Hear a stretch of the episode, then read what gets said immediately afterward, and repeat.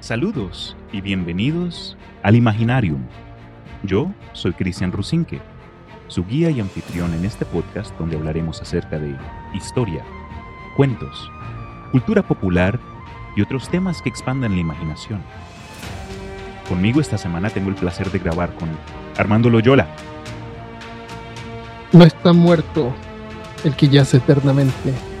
Solo cinco minutos más, por favor. En el episodio de hoy hablaremos acerca de los mitos de Cthulhu y Lovecraft.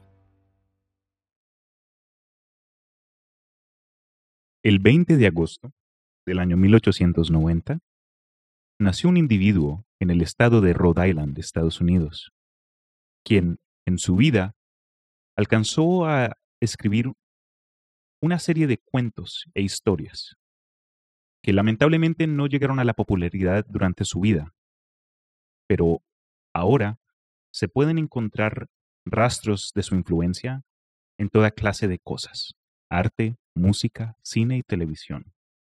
Este autor es nada más y nada menos que el famoso Howard Philip Lovecraft. Yo puedo, les puedo contar que mi introducción al universo de Lovecraft fue algo indirecto, en el sentido de que lo primero que conocí acerca de, de, sus cuentos y sus historias fue primero por medio del Necronomicon, que estaba presente en la película de Ash contra los muertos, Ash vs. The Evil Dead. No es necesariamente una historia relacionada con las, los cuentos de Lovecraft, pero el libro. Lo usaron como nombre. Exacto. El nombre del libro en sí, el Necronomicon, es algo, una creación de Lovecraft. ¿Tú, por casualidad? Por casualidad. ¿Cómo fue que encontraste a nuestro amigo Lovecraft? Yo creo que la primera vez, la primera vez que escuché de eso, la palabra Necronomicon es como súper común, así que a lo mejor eh, uno la escucha por ahí, por allá, como un libro antiguo y misterioso.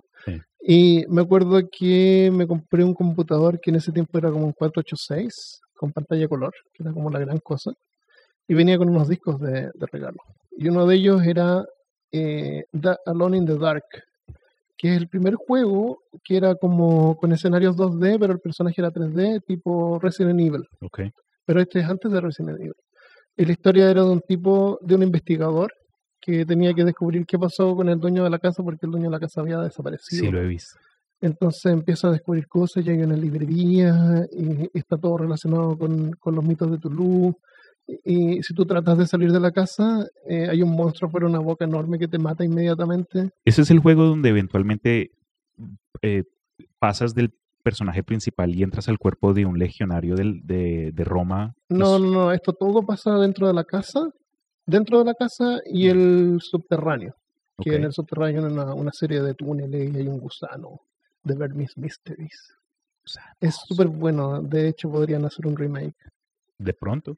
Yo sé que eh, el próximo año van a sacar el juego de Cthulhu eh, para ah. PlayStation 4 y lo he estado esperando desde que lo anunciaron hace tres años. sí. A lo mejor un día lo sacan. Ojalá, pero es que mira, hasta en la página web dice sale el 2017, pero más abajo dice sale el 2018 y es como que decidan, por favor. el, eh, cuando jugué este juego, como era algo nuevo, los juegos en general eran algo nuevo, antes de eso eran juegos de DOS.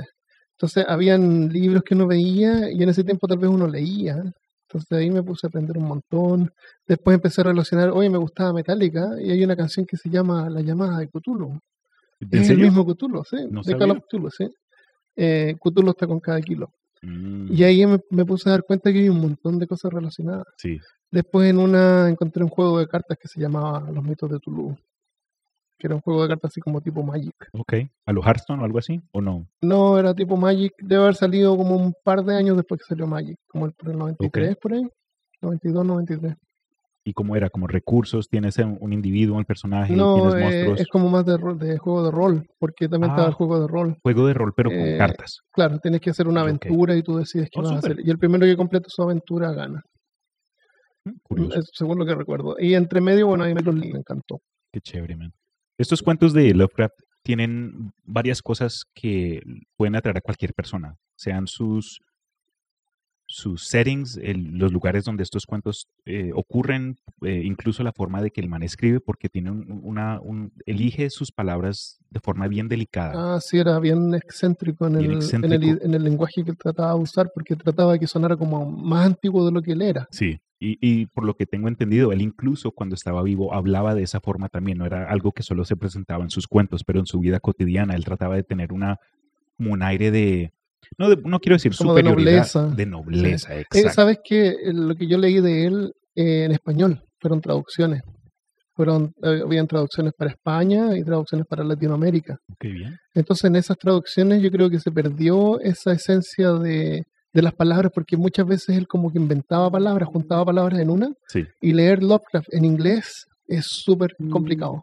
Creo que igual con cuando uno absorbe contenido traducido, sea de pronto, digamos, el anime o el manga, uno se pone a ver, eh, no sé, novelas latinas y las ponen de pronto en otro idioma, se pierde algo. se pierde algo. Se- siem- siempre se pierde Pero algo. igual queda la historia. Claro, se tiene el, el- bueno, el tema principal, Sí. pero se pierde, se pierde mucha información Ma- adicional. Digamos que un 10% a lo mejor. Creo no, yo no, no, no, no diría que.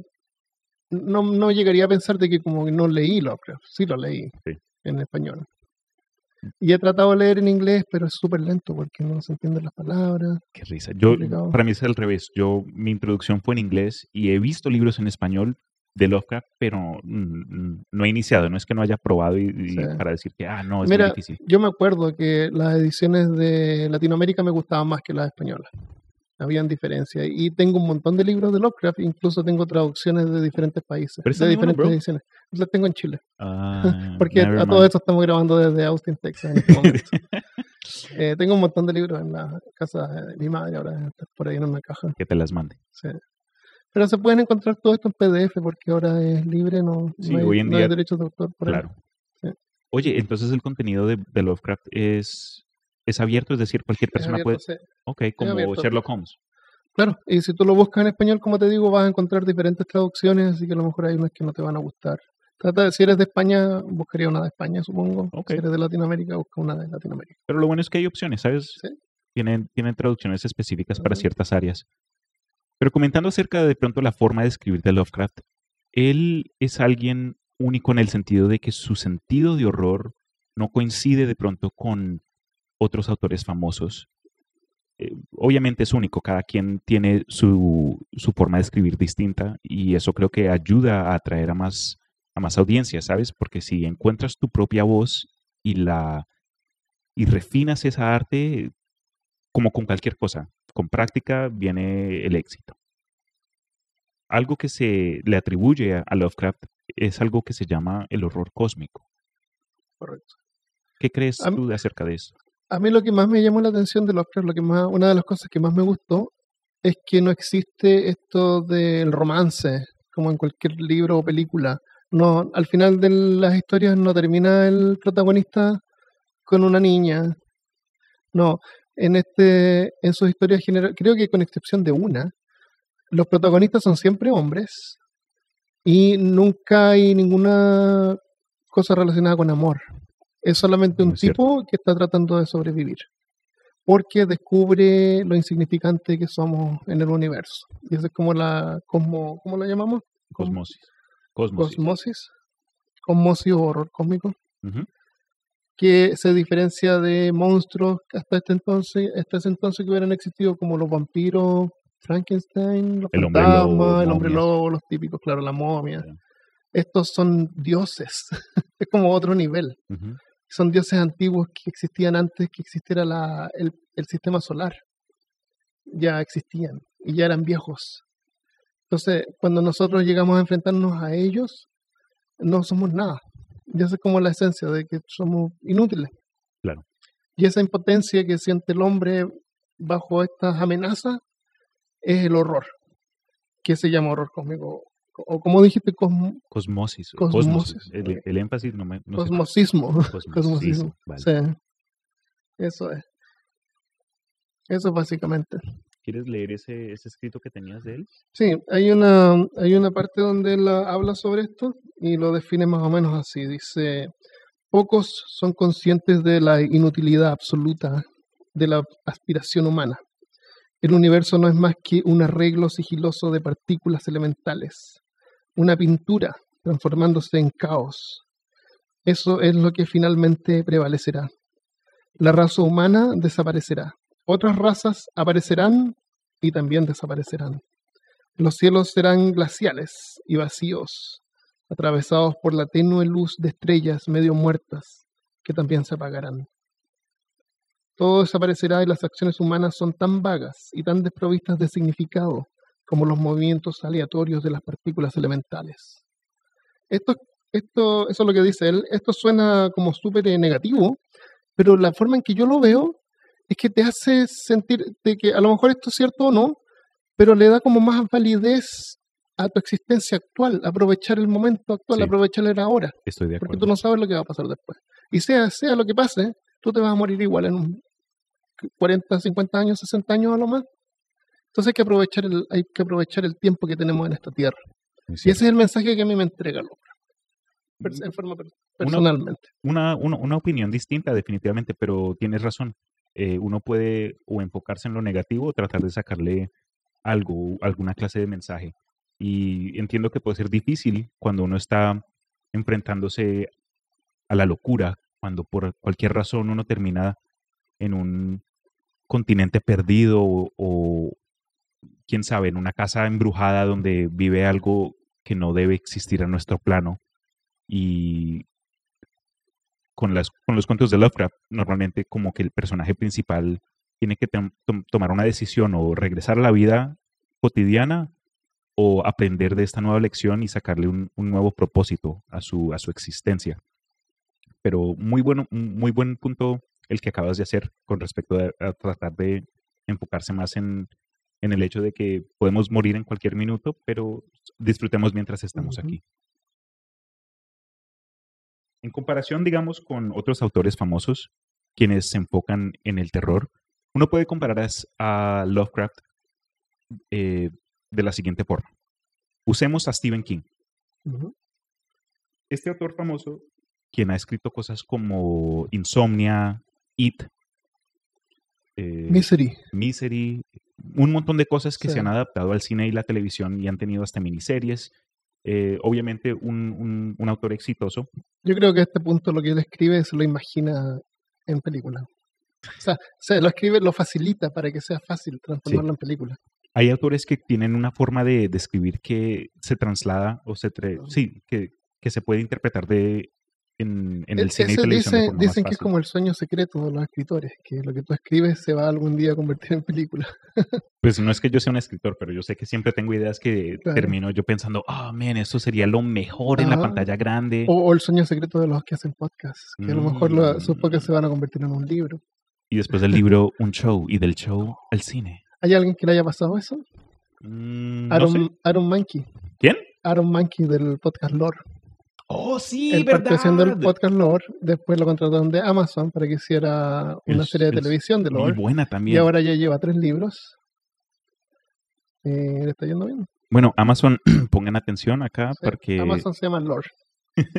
Sí, vean ese show, honestamente es bien chévere y tiene toda clase de, de, de mitos, de... ¿Cómo se dice? El, Lo- los libros están separados en tres partes que son más o menos ordenadas las historias de los podcasts, de los episodios. Eh, unos son monstruos, otros son personas, cosas que personas han hecho que son horribles, y otros son como lugares malditos, mal- lugares malignos. crazy. Está como separado así, monstruos, personas y lugares. Creo que me he visto los primeros tres episodios, pero ¿cuántas temporadas hay de ese show? Creo que son como cinco episodios, ya sabes. Ah, ok, ok, ok, Sí. súper. Pero el podcast es lo mejor.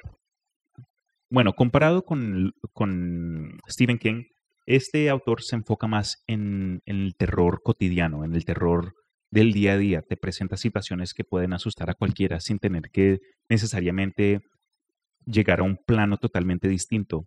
Eh, ese, ese es Stephen Stephen King. En comparación de pronto con Lovecraft, quien en sus historias refleja un sentido de lo desconocido, gracias a cosas como seres antiguos, lugares perdidos, conocimiento prohibido. Lovecraft nos enseña la fragilidad del psiquis humano y nos hace cuestionar nuestra realidad. Este es el, cos- el cosmosismo, el, el horror cósmico. Correcto.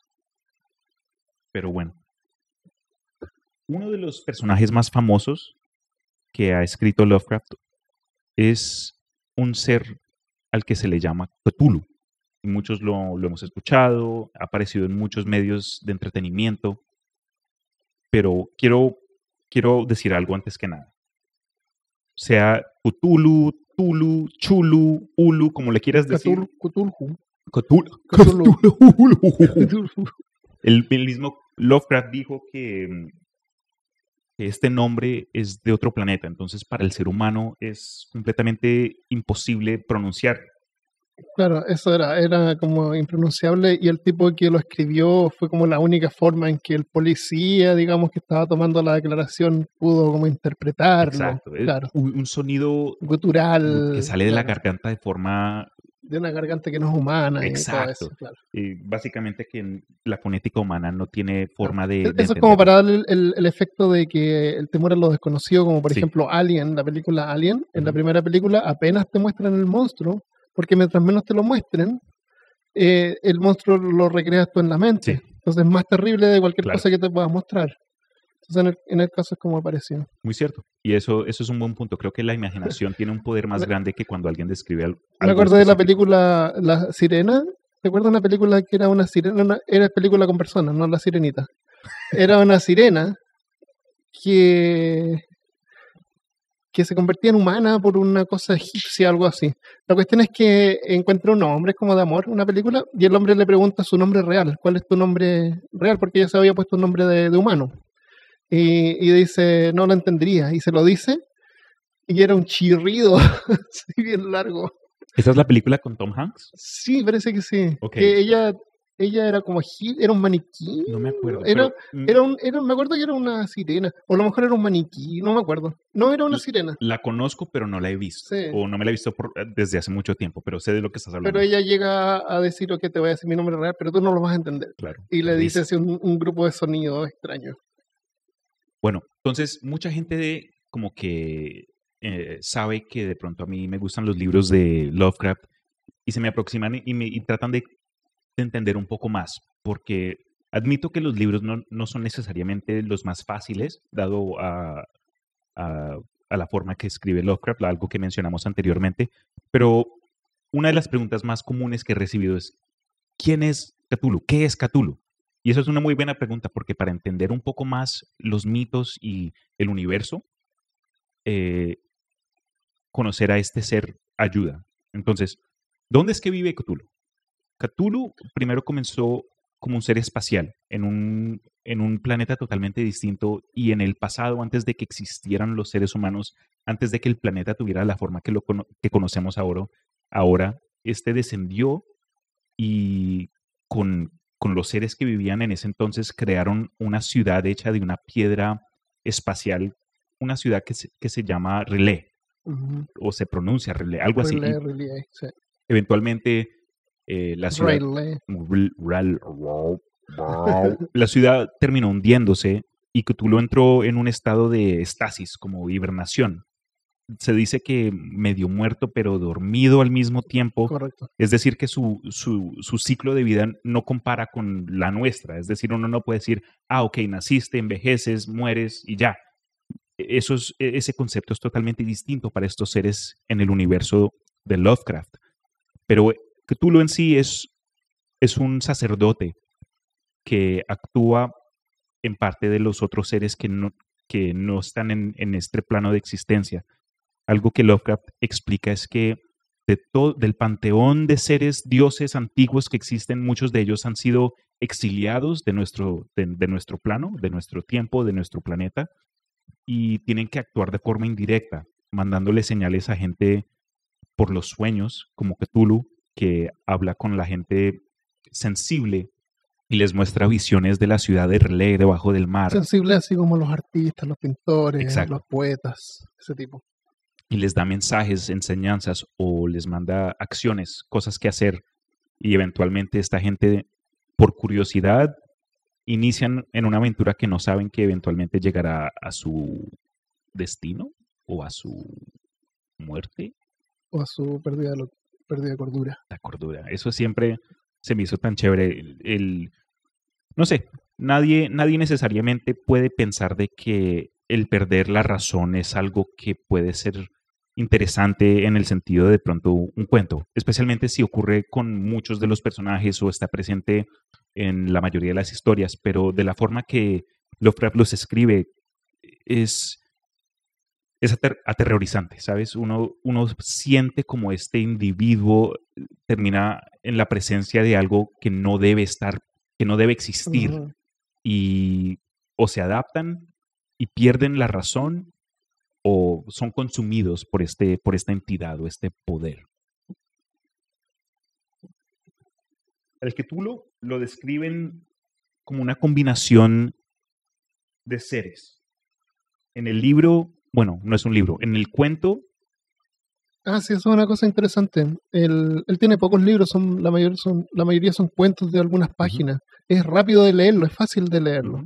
Porque un cuento largo tiene 10 páginas, qué sé yo. Entonces en una noche tú lees la historia completa. El cuento de Lovecraft donde él habló acerca de Cthulhu de forma más explícita. El, claro, como que el más canónico. Sí, eh, fue un cuento llamado La llamada de Cthulhu. Y este cuento, sabes, es uno de los más populares, pero en una sección, spoilers, él describe que Cthulhu es como el cuerpo de un dragón, con las alas de un dragón, con garras en manos y pies, la cabeza de un pulpo, pero con la figura de un hombre.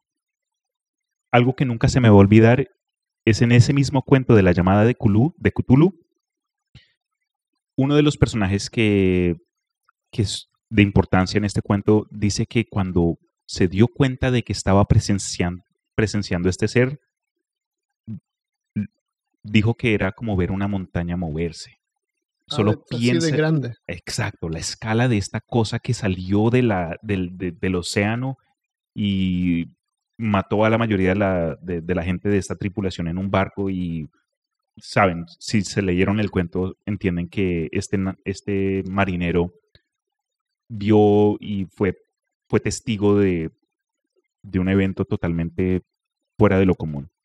Una cosa que hay que tener en cuenta es que cuando Lovecraft empezó a escribir esta historia, él no tenía intención de crear un universo como lo conocemos hoy, que todo es un universo, el universo de Marvel. Todo tiene que ser un universo, claro. Pero él tenía fans, y más que fans tenía como una comunidad de escritores.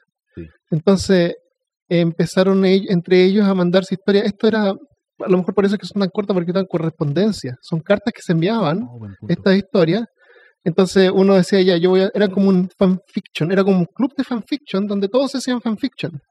Entonces por eso es que aparecen los mismos personajes en las historias o los mismos dioses antiguos. Después que Auguste Derlet, que es otro escritor, tomó las historias de Lovecraft, él fue el que inventó la estructura que tenía, que dijo ya, estos van a ser los dioses antiguos, estos van a ser los dioses arcanos, los dioses antiguos van a ser los malos y estos van a ser los que los van a aprisionar. Pero él inventó todo eso, porque no era intención de Lovecraft hacerlos verse malos o buenos. Claro, no eran como fuerzas de la naturaleza y punto. No, no eran buenos ni malos para nosotros. Eran eh, desafortunados para, para la humanidad, pero no, no tenían malas intenciones o buenas intenciones. Sí. Y, y a lo mejor eh, Cthulhu es el más famoso porque en una eh, él fue a pasar un verano con un fans, que era un joven, como de 14 o 16 años.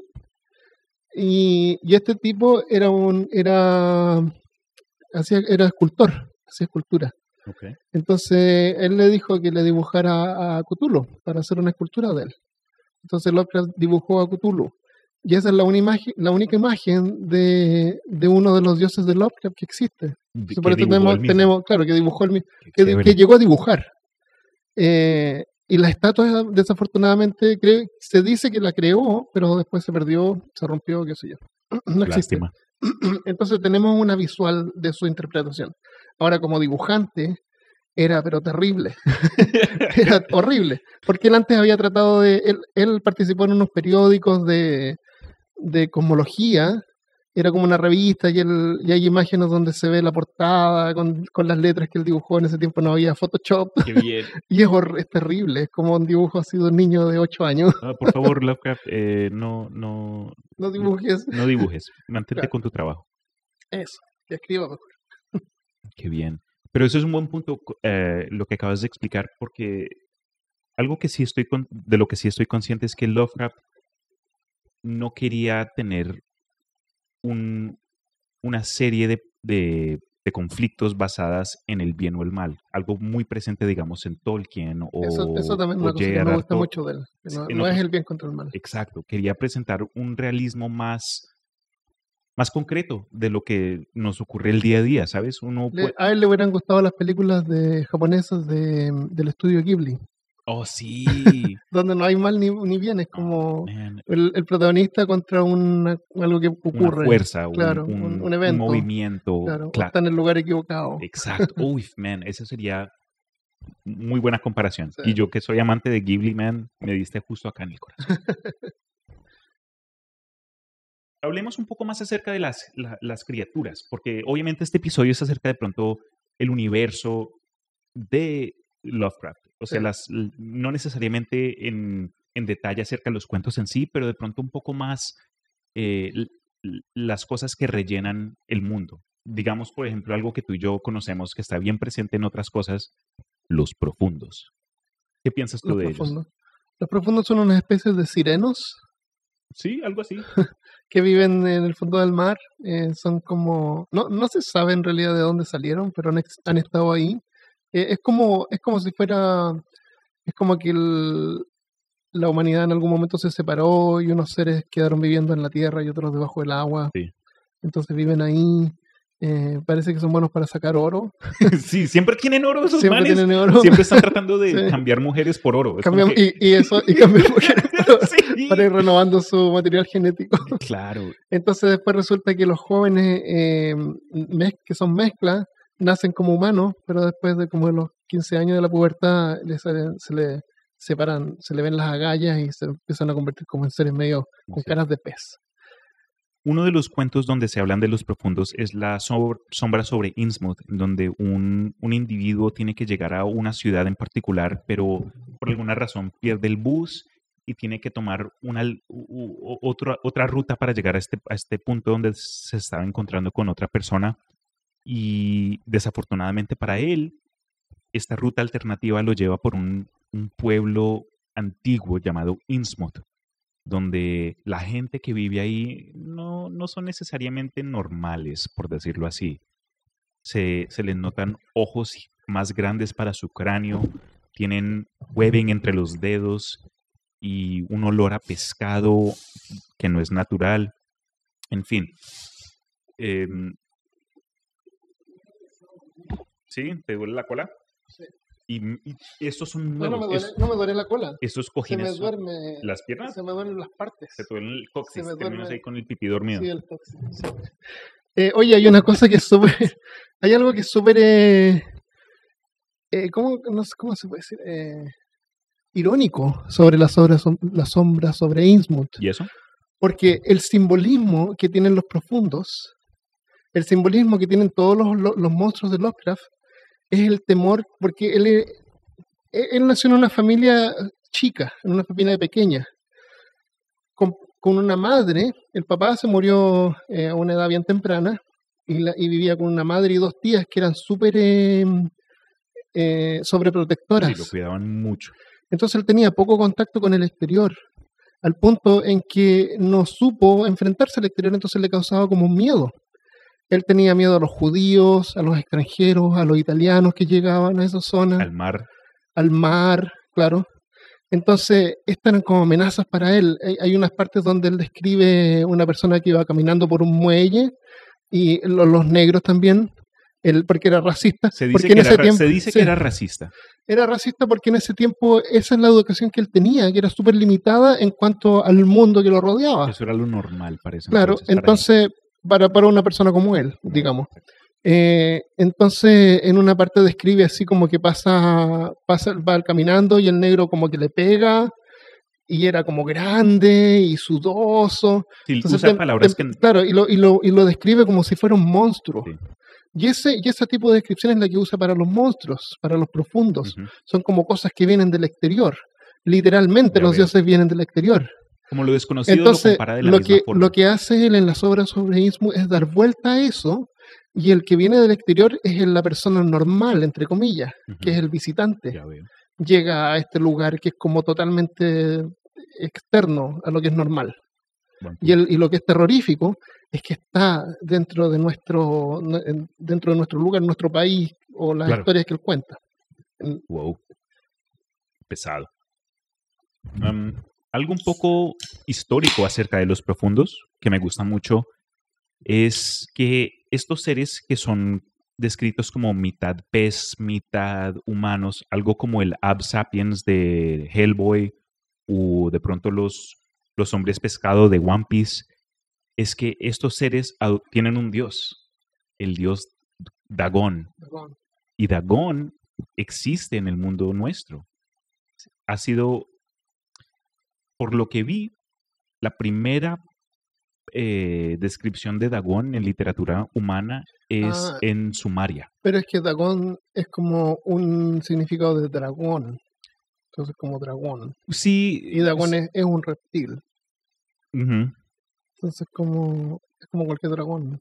Claro, pero lo que estoy mencionando es que tiene, tiene historia. Es decir, no es algo que él se inventó. Ah, tú dices que él lo sacó de Exacto. una base real. Sí, ah, señor. ok, sí, sí. Existe en la. Por eso tal vez es diferente a todo el resto de los dioses, porque este no es una cosa hecha de fantasía, claro. Exacto. Es un reptil, es como si fuera un, un Godzilla. Sí, es de la forma que eh, hay un cuento del que lamentablemente ahora no, no me acuerdo, en donde otro individuo encuentra una isla y en la isla hay como un, un monolito. ¿Cómo se dice monolito en español?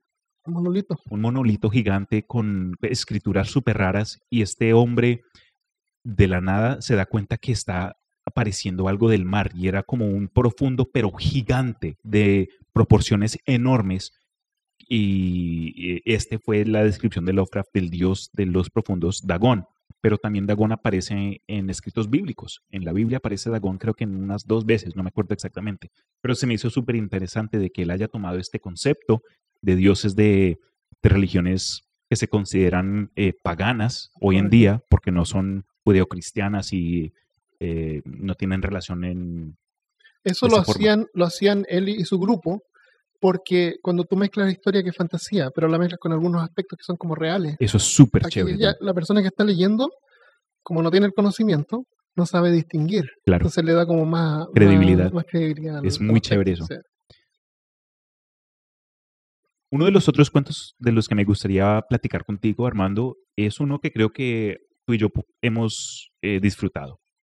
Creo que entre los más largos que ha escrito Lovecraft, porque son varias páginas, creo que mínimo son 20, pero este es Las montañas de la locura.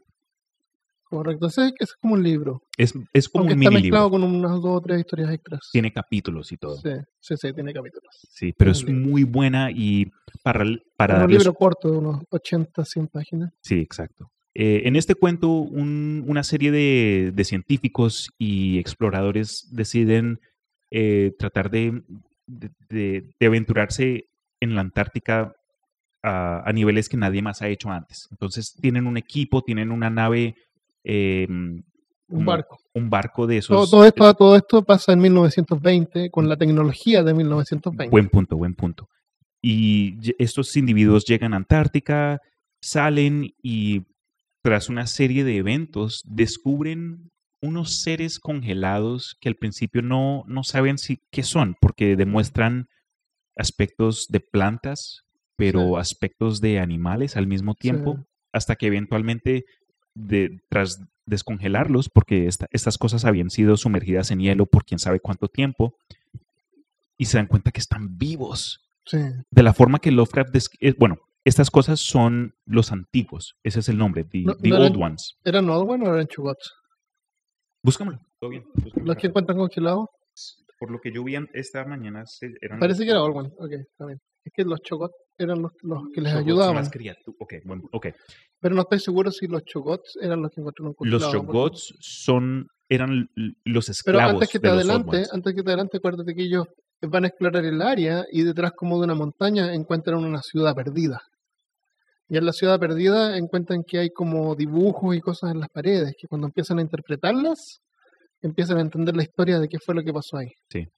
Pero en el cuento de las montañas de la locura, estos antiguos son tienen una forma totalmente fuera de este mundo. Sabes, hoy en día cuando uno habla de alienígenas o seres de otros planetas, cada persona instantáneamente tiene ese esa imagen Cabeza, dos brazos, dos piernas, por lo menos. los torso. greys o reptilianos o Claro. insectoides o leoneses, lo que sea.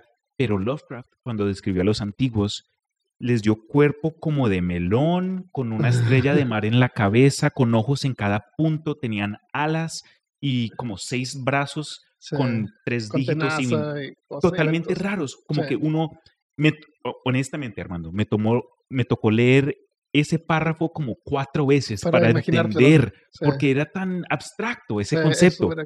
Eso me gustó mucho, ¿sabes? Fue algo totalmente fuera de lo común, pero le dio energía a mi, a mi imaginación. Y no hay muchas cosas que yo lea que de pronto me inciten de esa forma, como que me toca a mí esforzarme Eso para es en- interesante. entender sí, cómo fue lo que estaba tratando de explicar este man. Claro. Eh, cuando lees más acerca del cuento, como dijo Armando, te das cuenta que estos seres estaban eh, en nuestro planeta desde mucho, mucho tiempo atrás, Antes que existiera la humanidad. antes de que existiera la humanidad y antes de que la Antártica estaba cubierto de hielo.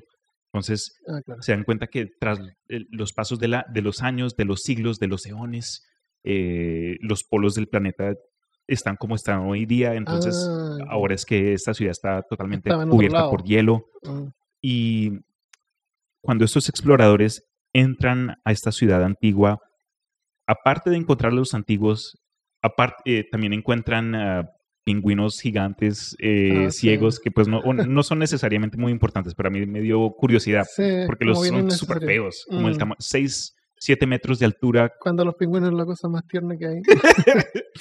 Oye, Ya. una cosa que hay que apuntar es que él era bien científico, tenía una mente Muy científica. Sí, Entonces, trata como de, de llenar la información con hechos científicos. Y eso es interesante también. Como una especie de Julio Verne. Qué chévere, dude. No lo, no lo pude haber dicho yo mejor. Pero es cierto, el cuando en, en las historias, aunque la, como dijo Armando, la mayoría son hombres, siempre terminan siendo expertos en, en alguna clase de, de, de medio científico. Entonces, si hay un botanista, ¿eso Claro. es una palabra? ¿Sí? Ok, entonces este individuo, Lovecraft le, le- lo escribe de forma que lo que encuentre, sabe el, el, el género de la planta, sabe de dónde salió, el área donde se encuentra Los personajes son buenos actores. Muy buenos actores, exacto. Eh, un tema chévere, antes de... Pero termina la historia. Dijiste que habían encontrado la ciudad. Un tema que quiero mencionar acerca de este cuento, Las montañas de la locura, es que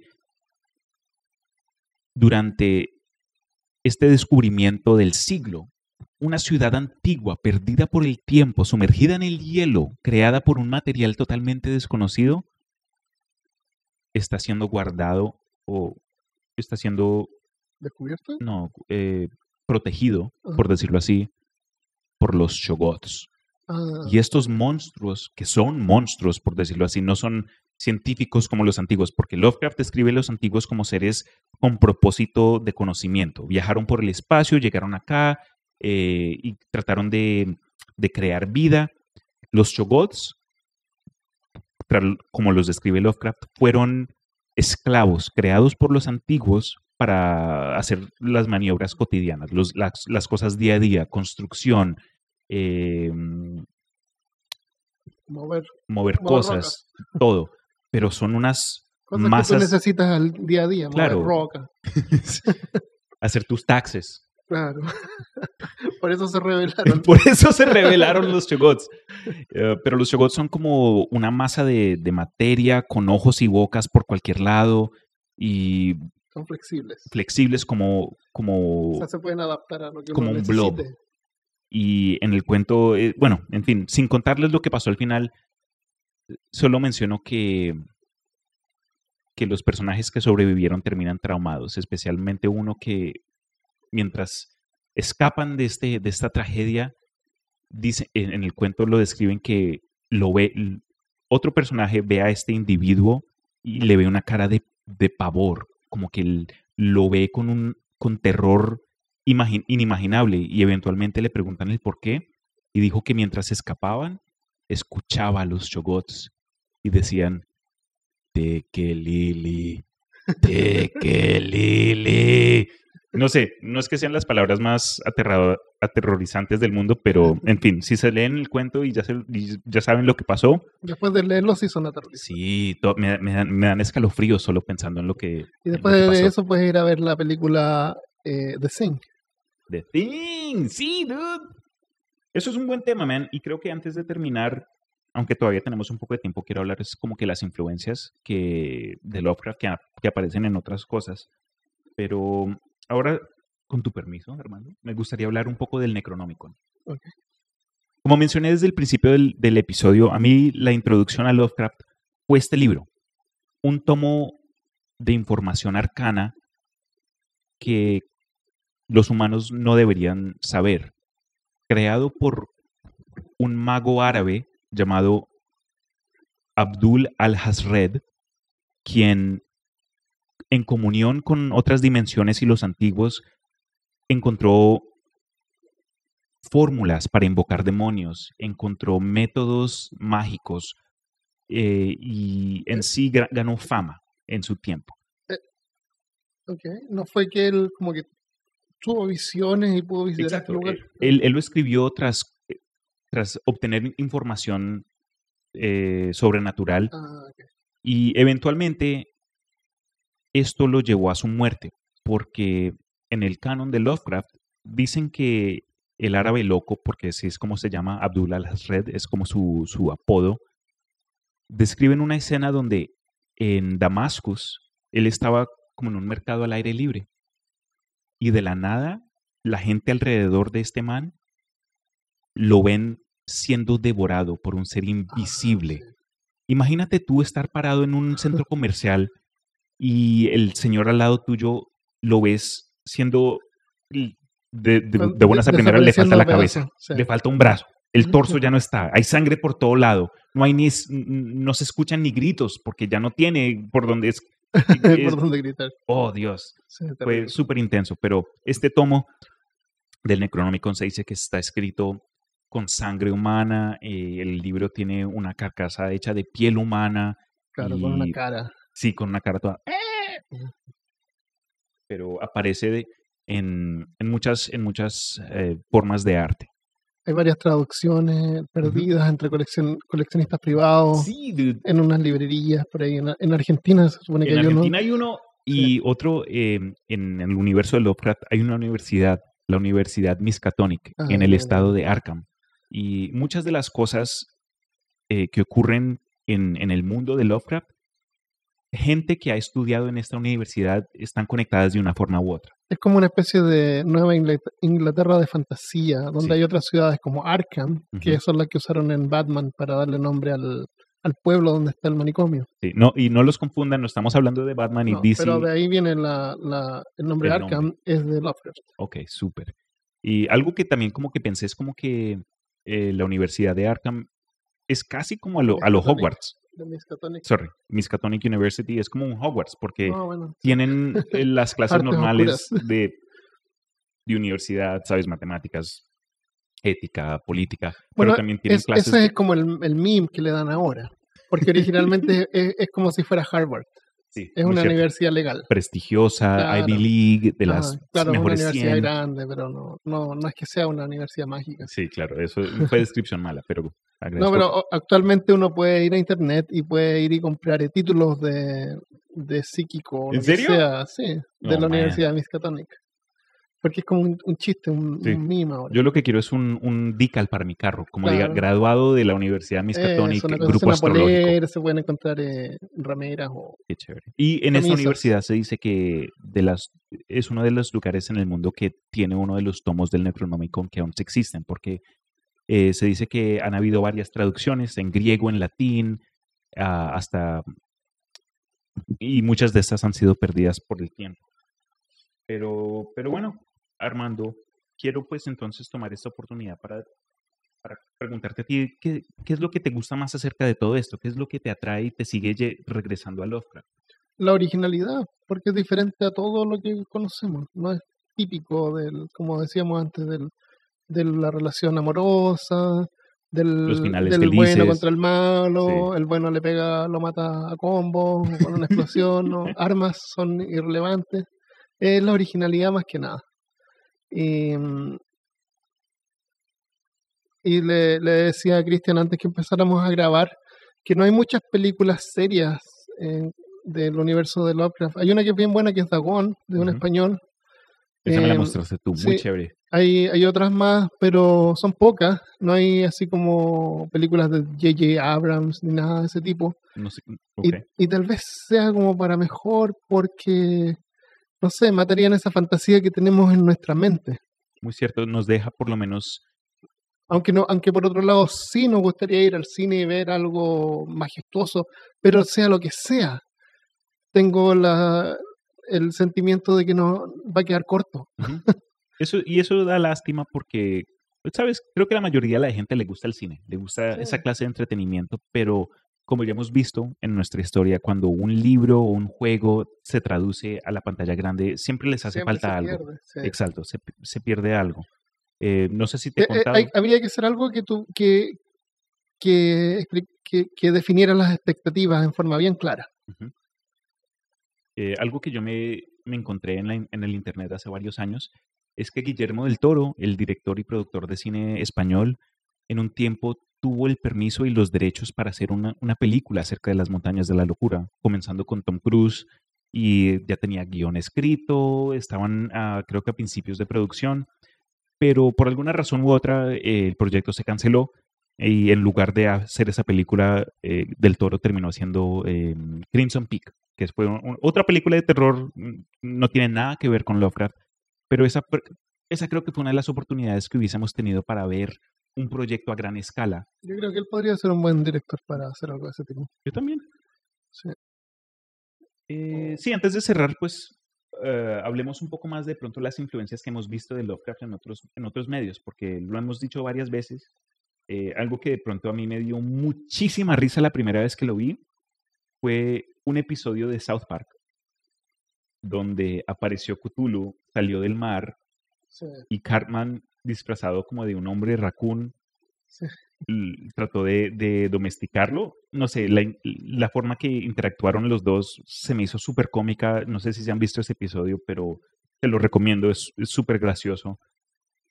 Aparte de eso, he visto influencias Lovecraftianas en videojuegos, como en World of Warcraft.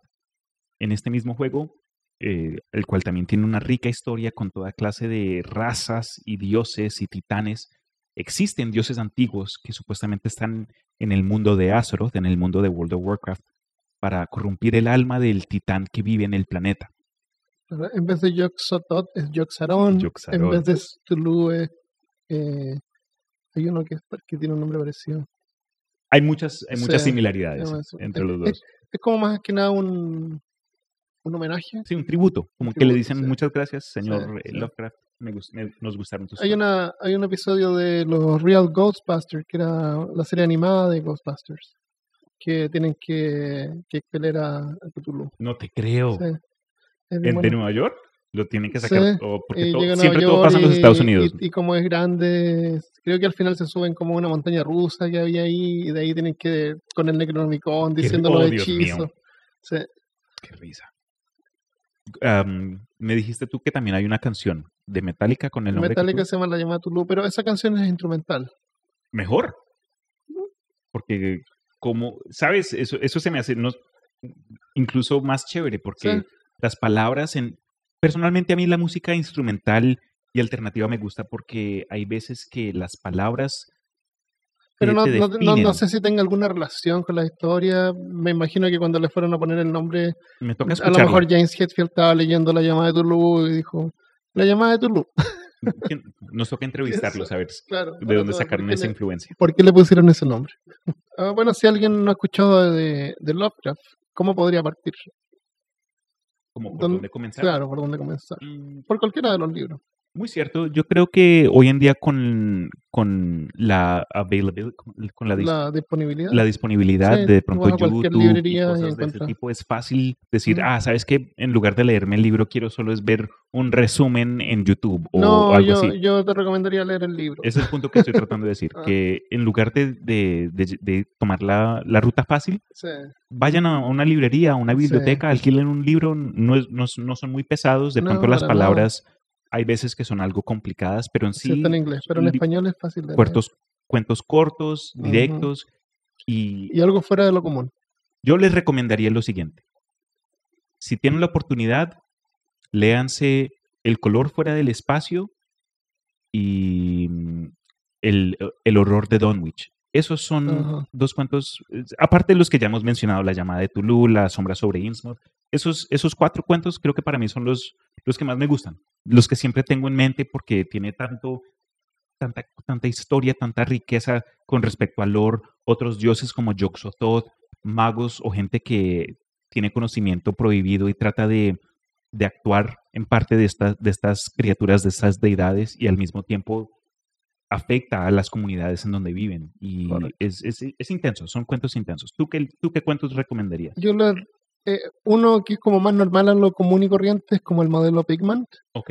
Eh, la, el caso de Charles Dexter Ward Ese es es buenísimo. súper bueno. Otro de Sí. los más, más larguitos. También ahí tiene como viaje temporal o viaje interdimensional. y no todo todos eso. los cuentos contienen este aspecto de, de deidades. Sí, sí, no todo tiene que dioses. ser Dios. o- Exacto, hay sí. cosas que son espeluznantes, pero con un sentido más, no, no realista, obviamente, pero como el cuento toma otra ruta y, y te asusta de, un, de una forma con el horror cósmico, Claro. pero no tiene que ver con, con monstruos de- del nivel de Cthulhu, montañas Y, y gigantes. si quieres algo más común como un tipo Frankenstein, puede ser eh, Reanimator, la serie de Reanimator, Sí, que son varias historias cortas de un tipo que revive y los están en vuelven Netflix, a... creo.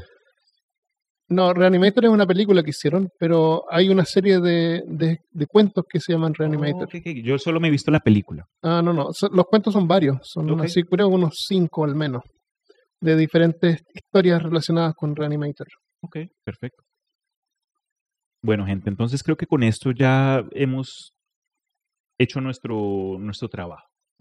Si ustedes tienen las agallas de, De adentrarse. de entrarse, de prohibido. iniciarse a este, a este culto de información prohibida, Serán bienvenidos. serán bienvenidos. Bajo su propio riesgo. Mm, pero cuidado, no somos responsables. Eso. Por ahora entonces, muchas gracias por estar con nosotros. Ha sido un placer llevarlos en este, esta aventura. Y cuidado con lo desconocido. Eso. ¿Quieres decir de dónde nos pueden encontrar así como para dar el tweet? Me pueden encontrar en mi casa en mis fines de semana. eh, normalmente me relajo, me tomo una cervecita con los gatos. Eh, no, en, me pueden encontrar a mí personalmente en Anchor con slash ima- el imaginarium. Y Armando, ¿dónde te pueden encontrar a ti? Ah, por Twitter me pueden encontrar a aloyola37. Y en Facebook o en Instagram también. Aloyola37. Bueno, y si quieren escuchar más sobre Lovecraft y quieren escucharnos también a mí y a, a Cristian, pueden ir a peorcaso.com y escuchar otro podcast. que- Otro podcast excelente. Pero por ahora entonces, gente, les deseo muy buenas noches y que tengan unos sueños disturbido- disturbing. Tequilili. Chao.